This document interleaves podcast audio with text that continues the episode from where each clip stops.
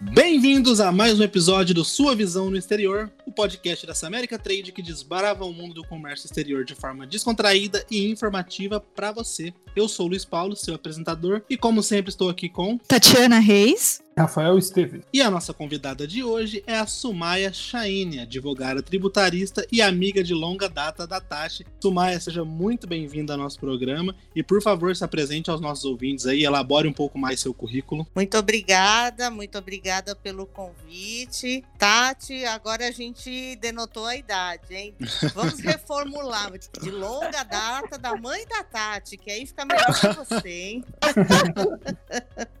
então, é, eu tenho formação em letras, por isso o meu contato com a mãe da Tati. Fizemos pós-graduação uhum. em literatura juntas na PUC e depois Ai, eu me enveredei para outro caminho. Eu fui para a área pública e na área pública sentia a necessidade de estudar o direito, porque a área pública é puro direito. Uhum. E aí eu uhum. não sabia o que eu estava assinando, eu não sabia o que eu estava fazendo, então eu falei, vamos estudar. Estudei, me formei em 2009, deixei quietinho, não tirei a, a, a, carteira de ordem. Mas quando foi 2015, 2016, eu falei: Ó, quer saber? O advogado com diploma de bacharel não é nada. Então, o primeiro passo é estudar para tirar o exame de ordem, ainda que ele não vá utilizar ainda que uhum. ele não, uhum. não queira pegar a carteira, né? E na, na sequência, quando começa a atuar, ele precisa identificar a veia. E quando a gente fala em direito tributário, dá a impressão que o advogado só vê, nu, só vê números é, e só interpreta, interpreta a lei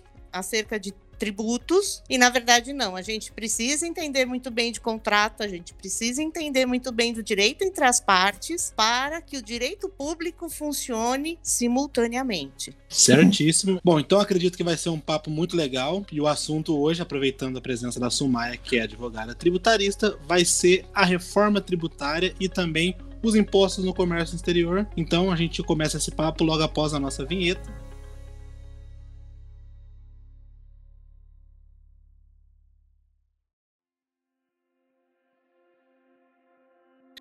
Bom, antes da gente falar exatamente da reforma tributária, eu acho importante a gente dar uma pincelada aí nos principais impostos que hoje incidem tanto na importação quanto na exportação. E aí também a, as principais dúvidas nesse sentido que eu quero jogar para vocês são o grau de importância desses impostos, que eu acho que vai esbarrar um pouquinho com o nosso programa anterior, né, que foi sobre barreiras alfandegárias, e também se é possível flexibilizar esses impostos, o que pode ser feito, e aí depois a gente fala quais as possíveis formas de se isentar de algum desses impostos, tá? Então, começando, qual o grau de importância desses impostos, dos principais impostos do comércio exterior? Quando a gente fala em comércio exterior, especificamente os impostos da União, que são os que regulam o comércio exterior nacional, tanto para importar como para exportar, nós temos, nós temos duas grandes categorias. Então, nós temos dentro da categoria da importação cinco grandes impostos. Em nível federal, o imposto sobre importação e o IPI. E o IOF, são três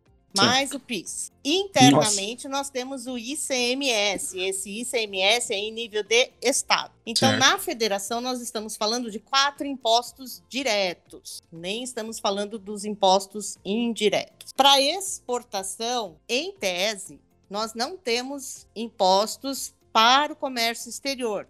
Mas existem impostos internos que o exportador suporta e no momento da exportação ele se acredita desses valores para fazer uma composição louca, que eu nem preciso dizer que o nosso sistema tributário é uma coisa enlouquecedora.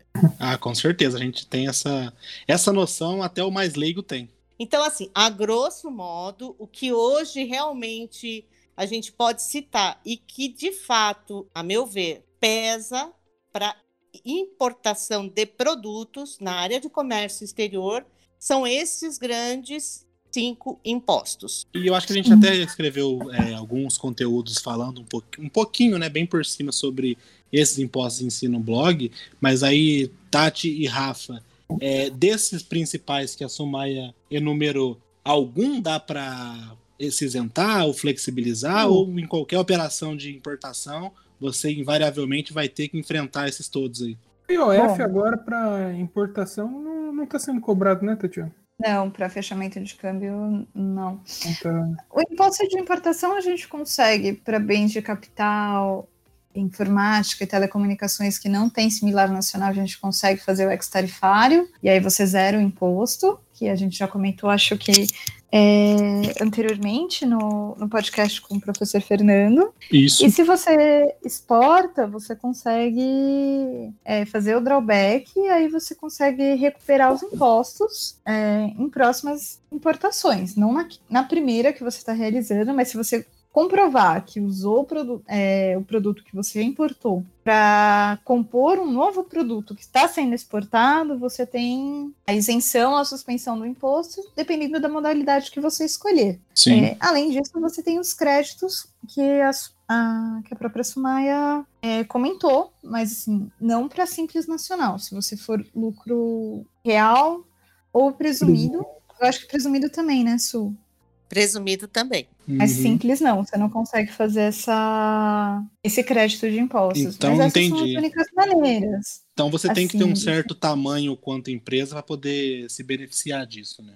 O drawback e o ex-tarifário não, você pode ter qualquer tamanho de empresa. Você pode ser uma MEI, mas se você importar e compor um novo produto e exportar, você consegue usar o drawback. Só certo. mesmo esses créditos nos impostos é, nacionais que você que você precisa ser uma empresa um pouco maior. Agora, drawback e... ex-tarifário, não. Empresas muito grandes também, tipo a GE, empresas que fazem muita importação, tem outro é, mecanismo ainda que é o Recoff, né, Tatiana? É... Tem, tem o Recoff, agora o Recoff SPED, tem outros regimes também, dependendo é, da. Tem outros regimes aduaneiros específicos para é, certos tipos de empresa, uhum. e aí você, você. Mas sempre ligado à exportação. Você tem que ter uma contrapartida exportadora para você poder uhum. utilizar esses regimes. Uhum. Mas basicamente o princípio é parecido com, com o drawback. drawback. Você tem que utilizar o produto para uma exportação depois. Sim, e dentro... Mas aí a gente pode fazer um depois um, um outro podcast em que a gente esmiuça cada um deles. Sim, Mas sim. com os regimes aduaneiros especiais você consegue ter algumas isenções. É aquilo que eu sempre Mas... falo, né? Cada podcast que a gente grava vai abrindo novos temas assim a rodo. é. E é vou dizer para vocês, o universo tributário dentro da nossa complexidade burocrática é algo assim imenso. Parece que assim, cada vez que se pretende arrecadar de alguma forma em algum lugar, cria um novo mecanismo com novas tarifas, com novas taxas, com novos, é, com novas formas de se arrecadar e tudo vai ficando cada vez tão complexo, complexo que a gente está beirando assim a, a insanidade. Só para vocês terem uma ideia em nível geral, a gente não está nem falando é, em nível municipal, tá? Porque toda vez que a gente falar em tributário, a gente tem que lembrar que são três entes que podem nos tributar. A União, o Estado e os municípios. E dentro da Constituição existe a separação que cada um pode tributar. É, e aí, dentro destes universos do, da União e dos estados, a, a última contagem que tiveram a coragem de fazer, não me pergunta qual foi a referência, mas nós temos mais de 50 mil normas. Meu Deus. Senhor Jesus. E esse gancho que a Sumaya jogou agora foi muito bom, porque da visão leiga, a gente sempre entende, e até alguns é, governantes e políticos fazem questão de dizer que o imposto ele é uma, a única forma do Estado arrecadar ou a forma mais eficiente, enfim. Mas aí a Sumaya que teve dentro da máquina pública lá de alguma forma, ela pode elucidar essa questão. Existe alguma chance do Estado é, melhorar a arrecadação sem necessariamente criar tanta tributação ou mesmo está se discutindo uma nova CPMF? É, existem formas além de tanto imposto para arrecadar de forma sustentável? Confesso a vocês que desde 2017, no momento que eu decidi me especializar, eu venho participando de palestras, é, isso no velho tempo, né? Antes pandemia, presenciais, inclusive, de grupos de estudo e, e acompanho algum, algumas pessoas que estão muito engajadas em que exista uma reforma tributária, pelo menos em nível da União, dos Uhum. impostos da União. O que eu posso dizer a vocês é que todos afirmam a mesma coisa. O Brasil se perdeu na, buro- na burocracia. Sim. E Isso faz ninguém, sentido. nenhum estudioso consegue, nenhum economista, por mais que seja multidisciplinar o grupo, que tenha economista, que tenha pessoas do direito, que tenham contabilistas, porque o, di- o, o, o- o tributo ele não funciona sozinho, ele precisa de um- uma, uma contingência de áreas para ele funcionar. E aí inclui-se o comércio exterior, que tem regras próprias, internas, e regras externas que precisam ser harmoniosas. É, nenhum grupo conseguiu, a partir do que existe, é, dar uma solução. Um grupo foi bastante é, é, realista. A gente vai ter que fazer uma reforma e colocar em prática e jogar fora o que tem, sem saber qual vai ser o resultado. É, então, pelo que você tá falando aí, jogando no português claro, só a reforma tributária salva. Só uma reforma tributária salva, é, mas não essa que o nosso querido governo está colocando, porque verdade, né? eu vou colocar aqui as palavras de um dos meus mentores aqui, que é o professor, vou dar o crédito a ele, que é o professor Kleber, do Rio de Janeiro. É, o que o governo colocou não foi uma reforma, foi uma pinturinha Certo. tá? É, e assim, ele teve a audácia de falar em piscofins, que incide em tudo que você imaginar. Exceto aí o que tem imunidade e o que tem isenção, piscofins está presente na nossa vida. E até parece que é um imposto único, e não é. PIS é uma coisa e COFINS é outra coisa. Mas eles incidem simultaneamente, então a gente já, já coloca como se fosse um imposto só. É, eu sei que não foi amplamente divul- divulgada a questão do PIS-COFINS, mas os estudos que os especialistas fizeram é que dos atuais 5,9% que em média se paga, ele vai subir para 12%, por, 12%. Me dá até uma angústia quando eu falo esse número. Dobra, praticamente. Exatamente. é. É, Então não, não É. tem nada de reforma tributária mesmo. Tem maquiagem. Então, a reforma ela é mais burocrática. Porque quando É. eles falam dessa unificação, é, ela visa desburocratizar. Então, essa unificação vem, começa pela PiscoFins. A ideia é que outros impostos passem a compor ao que o governo está chamando de. Porque, assim, tem duas PECs paralelas que surgiram e o governo soltou a proposta dele. Na proposta do governo, nós vamos chamar de IBS. Imposto sobre Bens e Serviços. E aí Uhum. existe aí uma ideia de juntar não só a PIS COFINS, mas outros impostos federais. Mas confesso a você que o nosso Congresso não está nem um pouco engajado em fazer nem a pinturinha. Ou- seja, nesse governo atual, não dá pra gente achar que seja factível nenhum início de reforma ou qualquer discussão mais enfática nesse assunto. Em anos de, em ano de eleição municipal, eu acho muito difícil. Talvez depois das eleições, talvez a gente tenha alguma sinalização. Ontem mesmo saiu uma chamada que o governo não pretende mexer com nenhum tipo de reforma tributária antes das eleições municipais. É, então a gente está realmente bem longe de qualquer tipo de reforma e até da maquiagem, como vo- você disse.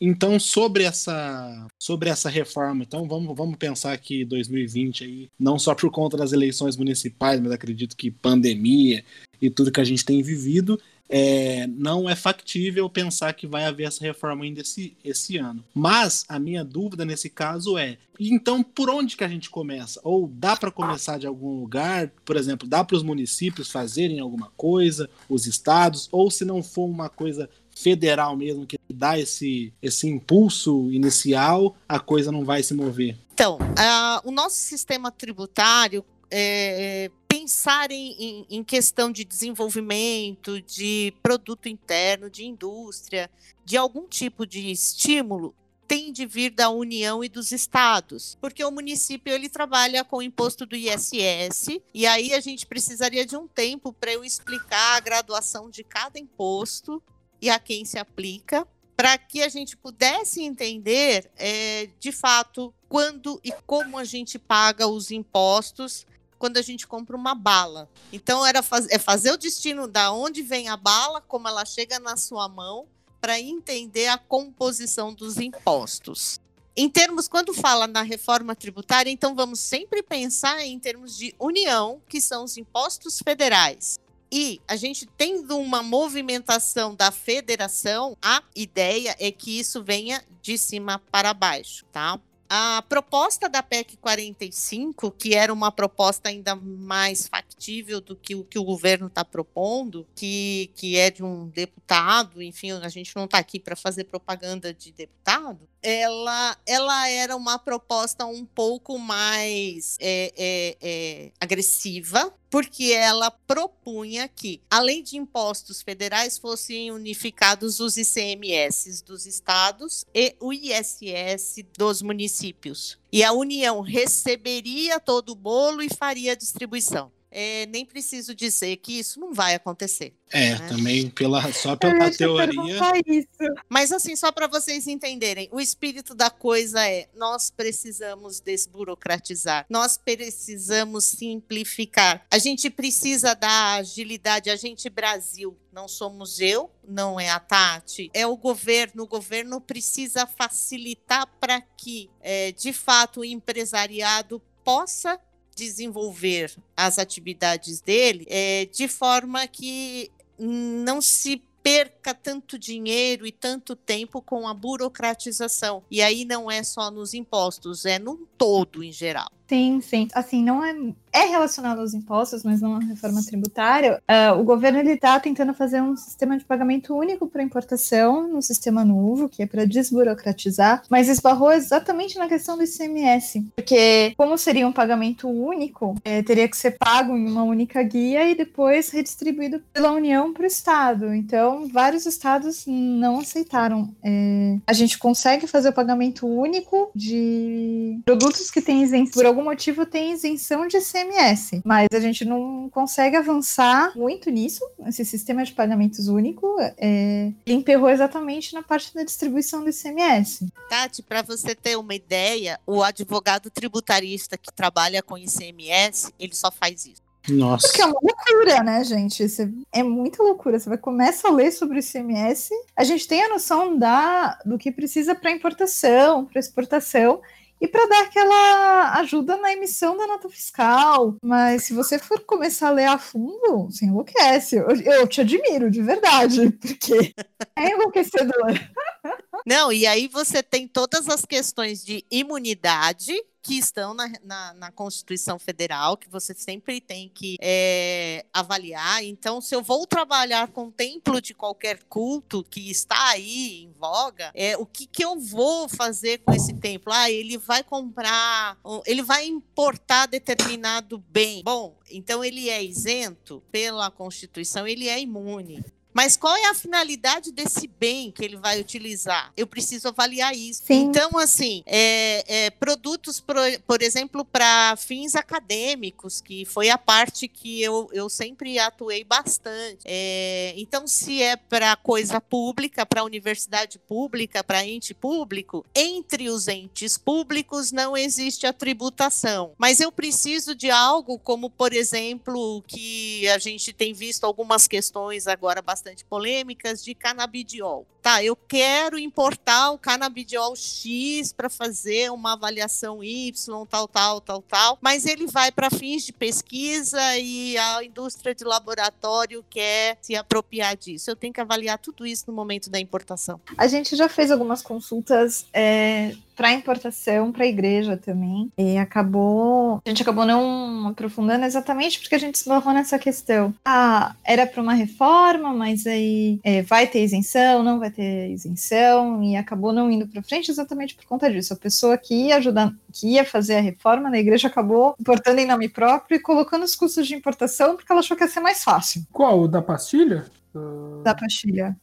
É, de certa forma, meio que foi, né? Pra, pelo menos na questão de rapidez, né? Para ser mais rápido, pelo menos. Sim, sim, porque o negócio começou a ficar tão complexo e, e, complexo que ela falou: não, é, eu vou importar e aí eu coloco o custo e cobro com custo porque vai ser mais fácil. Hum. É, e esse, esse é um vespeiro que ninguém quer mexer, né, com essa coisa da, das imunidades tributárias, principalmente das igrejas, né, que a gente sabe que acabam sendo grandes bases eleitorais, mas essas imunidades, o quanto elas pesam, que eu vejo, né, às vezes de orelhada mesmo, discussões que falam que se tira as imunidades a arrecadação ia ser X% maior, ou outras pessoas que dizem que não faria tanta diferença assim. Na prática, como é que funciona essa coisa? Porque da onde eu vejo, parece que é muito simples abrir uma igreja, no caso, pegar o exemplo da igreja, me parece muito simples abrir uma igreja e tá isento de imposto. Então, Luiz, é, na verdade, quando a gente fala imunidade, imunidade assim é intocável no sentido do imposto, desde que o uso seja dela e desde que não verse sobre bens sociais, ou seja, se a igreja tem um funcionário e ela, ela tem que pagar o INSS desse funcionário, uhum. então ela é imune para comprar, para vender é, produtos que ela tenha de usar no ambiente dela, mas quando quando se tratar de impostos com fim social,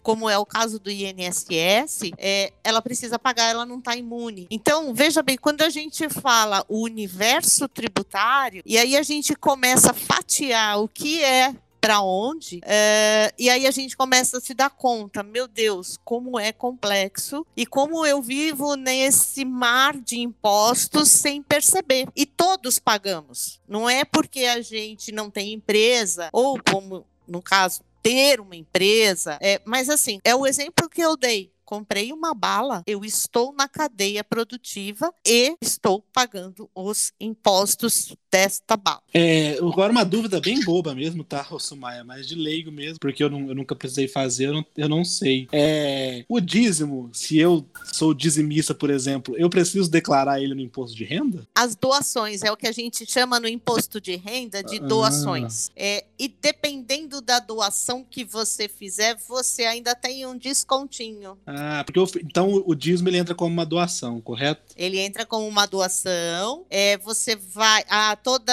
toda, todo ente né, é, é, de, de, desse porte, ele tem um CNPJ. Tanto que a Tati citou que eles estavam tentando importar alguma coisa. Então, eles têm um CNPJ. Mas na classificação né, do, do, do KNAI deles e, e, e tudo que a gente precisa identificar aqui da fiscalização, eles entram na faixa da, da imunidade, tá? Por que, que eu quero deixar claro o que, que é imunidade e o que, que é isenção? Porque são duas coisas que qualquer um confunde, inclusive os meus colegas que não são da área tributária. É, a imunidade ela está prevista expressamente na Constituição, artigo 150, ela está ali descrita quem é imune a imposto. E isenção é uma vontade do ente, por lei, de dar uma isenção. E ele tem algumas regras para dar essa isenção. O exemplo clássico que a gente sempre usa: a prefeitura está dando anistia para regularizar o imóvel, a documentação do imóvel. Então, a anistia é um tipo de isenção, ou seja, ela não vai cobrar, aí ela põe na, na lei as regras, ela não vai cobrar, por exemplo,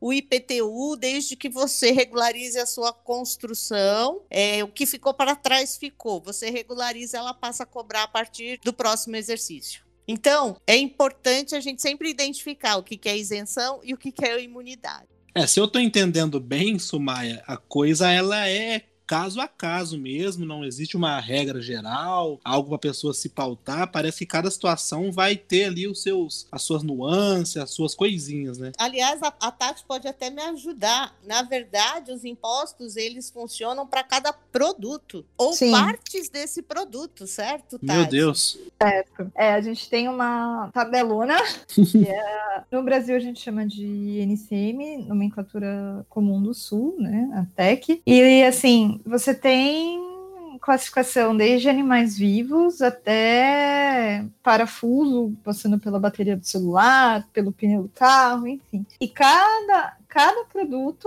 é, tem as alíquotas do imposto de importação, IPI, PIS, COFINS e ICMS estão ali. Você consta de todo mundo. Então, se você vai trazer por exemplo, um container recheado de coisas diferentes. É um para cada. É um para cada. Você vai calcular Jesus. separado cada um deles. E aí fazer oh. os roteiros de frete e tudo mais, tudo aquilo que está incidindo nos impostos. O que a gente chama de adição, né? Dentro é. de uma mesma importação, se tem diversas classificações fiscais, a NCM, são divididas por adições. E oh. cada adição representa uma NCM. O Tati e Rafa, né? Principalmente o Rafa que divide esse traço de personalidade nerd comigo, porque você vê a indignação na internet, por exemplo, quando um PlayStation 5 aí que acabou de lançar, que custa 499 dólares, vai sair aqui por 5 mil. E aí eu não sei nem fazer quantos é. por cento de imposto tem nisso, mas como é que faz? Como é que traz? É, é tem como trazer por menos de 5 mil? Uma curiosidade, eu fiz essa conta com meu ex-marido quando lançou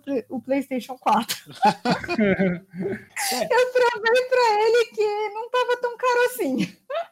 Caraca, é que, sério? É porque tem algumas bizarrices também no como é cobrado esses impostos. Por exemplo, se o bem, mesmo que ele não seja industrializado aqui no Brasil, a gente paga por produto industrializado. E não tem fábrica da Sony aqui no Brasil. Mais, não tem mais. E o único console PlayStation 5 quem fabrica é a Sony. Não existe nenhuma outra marca no mundo que fabrique aquele aparelho específico. E mesmo assim a gente paga um imposto, acho que é, é, é 15%, uma coisa assim, de PI, é, sobre um produto que não existe em nenhum outro lugar. E a gente só tem que comprar no lugar. E isso incentiva produtos mais paralelos, né? Vindos do Paraguai, essas coisas assim. Tra, é, Rafael, né? não, não faça esse tipo de propaganda. é, vai ter gente que vai pegar só essa parte aqui, ficar feliz da vida, já sabe onde vai buscar. Exatamente. É, é o que acontece, né? Acaba... É, é, faz parte da realidade. Mas eu gosto de pegar o exemplo do PlayStation 5, né? Tanto por ser recente, por estar tá aí efervescendo, principalmente na internet, mas porque o brasileiro em geral, o brasileiro médio, ele não, não sabe muito a questão do imposto, né? A Sumaya até falou da, é. o quanto você paga de imposto na bala e tudo. O brasileiro médio, ele não tem a educação assim escolar cotidiano para entender isso. A gente sabe que tem que pagar, mas sem muita certeza. E eu me incluo nisso. Eu sou horroroso em questões de impostos, contabilidade, eu não, não manjo nada. Mas o grande uhum. exemplo do que o PlayStation 5 traz é esse. Hoje com a internet, quando você tem acesso ao preço original dele de 499 dólares, você meio que sabe a cotação do dólar e você faz a conta, você toma um susto e pensa: peraí, o resto então é imposto? Uhum. E aí que dá esse choque na maioria das pessoas que é isso que atinge, que ela fala: nossa, o Brasil cobra muito imposto. Eu acho que nesse ponto é onde a população em geral consegue até começar a entender um princípio de reforma tributária, mesmo que de forma supérflua, né? superficial. Acho que assim como foi a reforma da Previdência, que as pessoas uhum. não entendiam exatamente a matemática, mas começaram a entender a urgência. E aí, para trazer isso para a Sumaia, até para a gente. Só, só rapidamente. Luiz, antes de. Pode colocar. Só, só para explicar a questão do imposto, é que existe um, uma pequena sacanagem como é calculado esse imposto. Você compra o produto a, sei lá, 499 dólares. Uhum. Só que o frete dele, vai, é 100 dólares. Então, para calcular os impostos, os impostos são calculados em cima do valor CIF da mercadoria, o que é o valor CIF. Custo, seguro e frete. Então, você vai pagar imposto em cima do, dos 599 dólares, não dos 499, que é o valor do produto. Então, por isso que normalmente você paga mais imposto do que o produto nesses casos. Que se você for trazer de uma um console somente, você vai pagar 60% de imposto de importação, né? Se você for trazer via, via courier, essas coisas assim, mais 18% de CMS em cima do valor CIF, que é calculado no, no frete mais o valor da mercadoria. Por isso fica muito caro também. Dá Tem... mais de 78% de imposto, mais ou menos. E aí o que eu tava pegando, Rafa, em cima disso, da questão do, do PlayStation 5, era para fazer essa relação direta. Porque, por exemplo, realmente, pegando isso, o público brasileiro ele não tem a consciência, digamos assim, do que ele paga, né, de como funciona. Mas a minha pergunta é, para colocar a Sumaia de volta, é: assim como com a reforma tributária, ah, desculpa, a reforma da Previdência, chegou um momento que estava tão urgente que aí até o grande público começou a entender, pelo menos em sua ampla maioria, que era necessário fazer a reforma da Previdência para não quebrar, você acredita que eventualmente a gente possa ter essa consciência maior de que sem uma reforma tributária a gente vai continuar patinando na economia? Luiz, eu preciso esclarecer, eu acho que um ponto que, na verdade, são dois pontos que deixam o brasileiro à deriva na questão tributária. O primeiro ponto é a revolta que a gente sente ao pagar os impostos. E qual é o motivo dessa, dessa revolta interna que é comum a todos, e eu me incluo nessa, nesse sentimento? É uhum. É porque a gente não consegue ver o retorno. Por incrível que pareça, o Brasil ainda não é o, o, o país no, no planeta, né? Que mais paga, mais paga impostos. A gente tem que a maior incidência de impostos não somos nós. É, nós estamos entre os dez primeiros, mas a gente ainda tem Suécia, Dinamarca. Porém, as pessoas desses países pagam seus impostos e não tem nenhuma é, é, é, nenhum senão contra isso, porque não se preocupa com saúde, não se preocupa com educação e não se preocupa com segurança. Esses três pontos são muito próximos de cada cidadão. É segurança, saúde e educação. E a gente sabe qual é o nível brasileiro. A gente não Sim. vai entrar nesse, é, é, nessa seara porque não é o nosso tempo. A segunda, a, a, o segundo ponto importante, ele advém desse sentimento. Então, como ele me faz mal, eu não quero conhecer. Uhum. E aí é onde o governo faz pinta e borda e a gente fica para trás. Só quem estuda, só quem trabalha com isso é que realmente precisa saber saber o que está acontecendo. É, a reforma da Previdência, ela aconteceu, mas existem muitos mitos que foram colocados na mídia para que houvesse a adesão popular. É, e aí a gente pode abrir um outro tema, outro dia, ela já aconteceu, ela já está aí. E ela vai trazer grandes prejuízos para quem vai se aposentar ao longo do tempo. E aí a gente pode até enumerar esses prejuízos. É, e vou dizer a você: ninguém que começa a pagar hoje a contribuição do INSS vai se aposentar pelo teto. Ninguém. E isso tem uma conta para a gente chegar lá. Quanto à questão, vamos conseguir uma adesão popular para que haja uma reforma tributária? Eu acho que vai ser assim uma coisa. Aconteceu. Como uhum. o governo lançou aí a proposta, teve aí alguma coisa entre as empresas, entre os advogados, entre os políticos, mas a grande massa eh, não tem condições de compreender a complexidade de como isso vai atingir todo mundo. É, faz todo sentido agora com você explicando isso, né? Isso, é, como a gente acontece aqui em vários programas, viu, Sumaya? Todos os nossos temas, de alguma forma, eles acabam esbarrando em vários aspectos políticos, sociais e de outras, até entretenimento.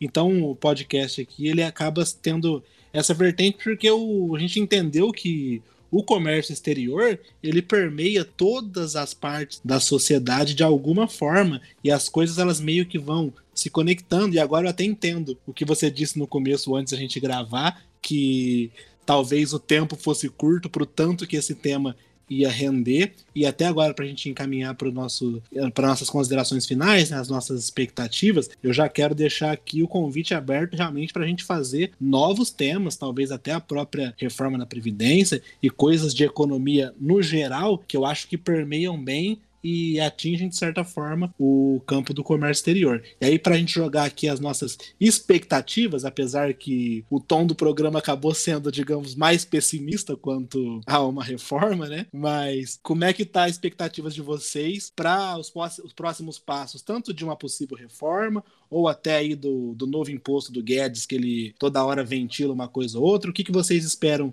do futuro tributário brasileiro. Olha que bonito. Isso aí que eu queria perguntar para a Sumaia da, da CPMF, né, que a gente pode falar. Se puder explicar, não sei se você chegou a. Ah, sim, sim. A coisa de quererem retrazer a CPMF com um nome diferente. Parece que ele queria fazer uma substituição tributária, não sei mais ou menos falando isso, que seria desonerar a folha de pagamento e passar a onerar essas transações é, financeiras, né, de meio, meio eletrônico, né? Porque aí não tá. sei. é, só para a gente encerrar especificamente a questão da, da PIS e da COFINS, para vocês entenderem a questão da burocracia, pelo, pelo próprio estudo do governo que está disponível para quem quiser consultar, a ideia é, se houver a unificação para o novo imposto, vai diminuir uma complexidade com mais de duas mil páginas que versam sobre PIS e COFINS. voltamos à questão, isso para ilustrar a questão burocrática, ok?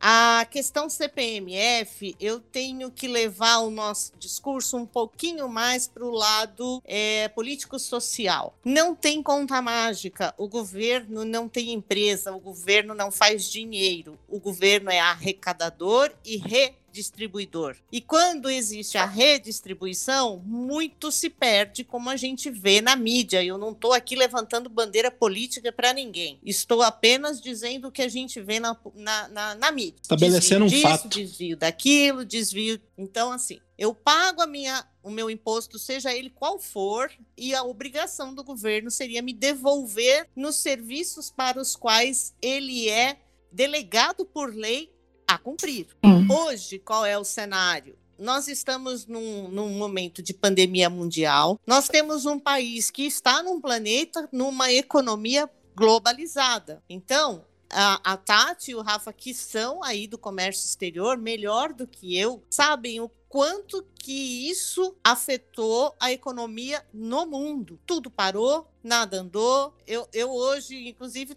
estava conversando com um cliente chinês, que a Tati sabe quem é, Uhum. aquele mesmo, e assim, tá esperando a China abrir fronteiras para poder ir até lá, para poder conversar. Então, assim, o mundo parou. Internamente, o que, que o nosso governo fez? As pessoas precisam comer, elas vão passar fome e a gente vai ter uma guerra civil, minimamente, mas muito simplistamente falando. Uhum. Então vamos liberar aí o auxílio emergencial. Gente, alguém vai pagar essa conta. Então, assim, eu não quero nem a antiga CPMF, nem a nova CPMF, nem a futurista CPMF. Ninguém no Brasil quer mais impostos. Mas, sinceramente, ela vai vir com outra roupagem, diante deste cenário simplista que eu estou desenhando aqui. A CPMF, ou seja, qual for o nome que a gente dê, é uma forma de você tributar agora, já, na minha conta, na sua conta, na conta da Tati, na conta do Rafa, de todo mundo. É rápido, é dinheiro na conta ontem. Mais simples, né, pro governo, né? Arrecadação na hora já. Se já estava num tom pessimista, agora ficou mais ainda, porque de todo prisma que a gente olha, de todo lado do prisma que a gente olha, parece que estamos ferrados de qualquer jeito, no sentido de que vai sair dinheiro do nosso bolso. E aí, pegando o que você falou, acho que o que mais dói é isso, né? É, entre aspas, ter a certeza de que esse dinheiro que será arrecadado vai ser completamente mal usado que é óbvio que não é uma certeza factual, mas diante do, do nosso histórico político aí, meio que fica como uma certeza, né? Não tem muito o que esperar.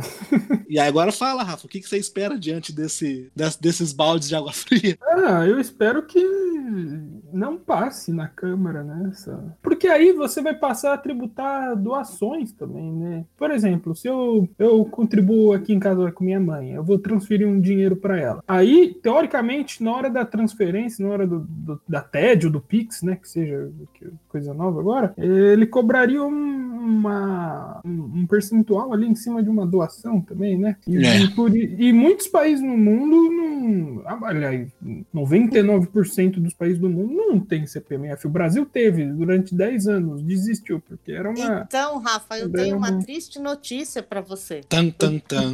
O quê? É, quando você falar doação, existe um imposto estadual que precisa ser pago. Não, Meu eu- Deus. não, tudo bem, mas eu digo assim, se eu, se eu transfiro da minha conta para conta, vai, da minha mãe ou sua, vai, que eu tô te fazendo qualquer coisa assim, eu vou ter que pagar um imposto ali na hora, entendeu? Obrigatório para a União. E eu nem estou dizendo, agora que você tocou no assunto doação, é, tenho que, que registrar aqui para vocês. O Estado de São Paulo tá tá para votar um aumento do imposto de transmissão de causa-mortes e doação, que hoje a gente paga 4%. A Constituição autoriza até 8%. Qual é o Hum. valor que vai aprovar? Oi. Oito. Existe um né? escalonamento, tá? Existe um escalonamento de valores, mas a grande massa vai cair nos 8%. Antigamente, no tempo de CPMF, nós tínhamos um impresso, que hoje deve ser alguma, alguma forma eletrônica que eles vão liberar. Ah, eu, você tinha um cheque impresso de você para você mesmo. Então, eu, a gente só não pagava CPMF quando eu transferia, vamos supor, do Santander para a Caixa na- no mesmo CPF. Fora isso, pagava de todo jeito. Aí você acaba. Tudo bem, que vai. Você fala, ah, mas é pequena a porcentagem. Mas se você, é, por exemplo, fizer. Se você trabalhar num cachorro quente, vendendo cachorro quente na rua. Porque agora com Pix, por exemplo, a pessoa pode colocar o o QR Code dela, vai no, no carrinho de cachorro-quente dela. Aí o cara consegue pagar por transferência instantânea, sem ter cartão, sem ter nada. Ele só aponta ali, põe a senha dele do, sei lá, do Nubank e consegue fazer a transferência pro dono da, do, do, do, do carrinho de cachorro-quente. Aí provavelmente isso, é acontecer essa nova CPMF, né? Vai desestimular as pessoas a usarem a tecnologia para pagar essas coisas. Teoricamente teria que ser tributado, né, dentro dessa lógica. Não, é. vai ser tributado, porque porque qual vai ser a correlação? CPF. Saiu é. de um CPF, foi para outro CPF, tributa. Isso que é um problema, né? É, você desestimula toda uma praticidade que poderia é, crescer é. aí absurdamente com uma política de governo que acabaria com isso. E, bom, pra gente finalizar, a gente consegue ter alguma boa notícia, alguma coisa para um futuro mais brilhante? Ou é, brace yourselves, the winter's coming? é. Nada como um dia após o outro. É. Eu, acho que, eu acho que o convite que vocês me fizeram vai ser único. Eu não devo voltar tão cedo. Já separei vários temas. Já separei vários temas para falar contigo. Você não vai fugir disso. É. Essa pessoa que deixa esse sentimento assim, meu Deus, que país é esse, né? Meio que, que, que trazendo aí a famosa frase da música da Legião Urbana. Gente, o país é, é precisa precisa de pessoas atuantes, a gente precisa de mais engajamento, na verdade, do brasileiro. Nós temos uma série de coisas nesse país que poderiam dar certo, mas tem que partir da gente. A gente não pode esperar que venha de cima. E a gente tem que perder, é, essa é a minha opinião é, de história de vida. A gente tem que perder essa questão de que isso é do governo. Quando a gente disser isso, lembrar que é nosso, porque o governo não tem nada. Ele administra o que é, o que é nosso. E aí, quando fala do povo, parece que não é de ninguém mas é de cada um. Então, essa conscientização de que a gente tem que fazer a nossa parte precisa existir. E aí, quando a gente tiver essa lucidez, a gente consegue cobrar a contrapartida, começando de um bom atendimento, da necessidade de se ter um bom atendimento. Apesar da, das brincadeiras aqui, viu, Sumai? Eu acredito que foi muito didático tudo que você trouxe aqui. Acredito que deu para elucidar bastante. Como você disse, a gente só conseguiu arranhar aí a superfície do tema tributário. Por isso que eu falo de verdade que vamos querer você de volta aqui para falar outros temas, talvez até mais específicos, né, do, do tributário. E queria muito te agradecer pela participação aqui, pela presença. Como disse, reforço, espero ter você de volta. E só para a gente encerrar aqui, as suas considerações finais sobre o programa, sobre tudo que a gente falou, né? Gostei bastante da participação, vocês estão de parabéns hum, obrigado. com, com o projeto, com o engajamento. Parabéns, Tati, é um orgulho para mim é, é, você sabe que a nossa relação vem né, de muito tempo por conta de conhecer a Mames. Verdade. É, então eu, tô, eu tenho um orgulho muito grande de poder estar a seu lado, ombro a ombro. Obrigada. E parabéns pelo trabalho que você desenvolve junto com o Rafael e Luiz, parabéns pelo seu trabalho. Eu estou bastante assim extasiada. É, é, é uma coisa assim, eu não sou uma pessoa muito velha, eu tenho 51 anos de idade, mas ah, essa tecnologia nova. e esse engajamento de vocês é, com essa mídia, com essa propaganda é sensacional. Continuem assim. Obrigada. Obrigado. Muito obrigado, Sumaya. Rafa e Tati, querem dar suas pinceladas finais? Bom, eu tô muito feliz de estar gravando com vocês. Muito obrigada por ter aceito o convite. O convite é, do Luiz, ele é, estende a todas as vezes que você quiser voltar e a gente vai querer você de volta. Se prepare, Sumar, se prepare. Vocês são otimistas, eu estou muito feliz com isso. É, quanto aos impostos, eu sou pessimista, eu acho que a gente vai pagar mesmo, não vamos ter como fugir, vai ser brace yourself. Eu entendo. Era o que eu temia. Acho que a gente não tem como fugir muito disso no momento em que a gente tá e na situação que a gente tá. Acho que não, é isso, não tenho maiores considerações. Acho que a gente pode fazer é, outros podcasts falando sobre os impostos de importação. Su, você está convidada também. Sim. A gente pode, obrigada. A gente pode aprofundar é, cada tema em um imposto. Quando a gente fala no generalizado, é, fica tudo muito solto, porque é, é, a gente precisa dar essa geral, vamos colocar assim, como falou. É introdutória, é. né? Uma coisa mais introdutória. Isso. Mas aí a gente pode pontuar e, às vezes, dependendo do imposto, a gente pode situar. Porque o ITCMD, por exemplo, ele é um universo que é, toca você e a mim em situação é, de morte. Então, até a situação social dele é bastante é, é interessante da gente conversar. Sim, Sim super, super relevante. E agora, para finalizar, que bom que a configuração foi desse jeito, porque normalmente o Rafa é a nossa luz de otimismo no programa. Ele é sempre o cara mais otimista. Então, Rafa, as suas considerações acerca de tudo que foi falado hoje. É, você é sempre que está mais próximo do otimista do que a gente. Tem, tem um ditado, né, que, que existem duas certezas no, na nossa vida, né? Uma é a morte e a outra que a gente vai pagar imposto. Então, de uma Com forma, certeza. De uma forma ou de outra, se o imposto fosse é, transformado em algo minimamente ok, vocês nem ser excelente. Pô, sendo ok já, já melhoraria. É, o básico já salvava. Né? É, pelo menos saneamento, essas coisas assim. Né? É, já melhoraria, acho que a vida de 90% das pessoas no Brasil. É, mas o, eu acho que até antes da reforma tributária, o que tá, tá em pauta, mas não tá nessa ida e vinda do governo que não dá para entender nada que eles querem. Um dia eles falam uma coisa no outro eles se desmentem, a mesma pessoa fala que não disse aquilo. Enfim, seria a reforma administrativa, né? De enxugar gasto uhum. do governo. E você enxugando o gasto do governo, você consegue falar de diminuição de impostos, da carga tributária, né? Mas se os gastos estão elevados, é, chegando a dívida a 100% do PIB, coisa perigosa para um país emergente como o nosso, que não tem uma economia tão sólida ainda e muito menos aberta o suficiente para novos investimentos. E isso traz um pouquinho de medo e não tanto é, otimismo, Luiz. Mas Sim. eu espero que de alguma forma nossos excelentíssimos deputados consigam ter consciência e, e votar as coisas que devem ser votadas e não ficar pedindo é, obstrução ou, ou, ou, então não tendo quórum para votação de propósito, para barrar projetos importantes como reforma tributária e administrativa agora. A gente ter que esperar pela boa vontade de políticos é algo que a gente está ferrado.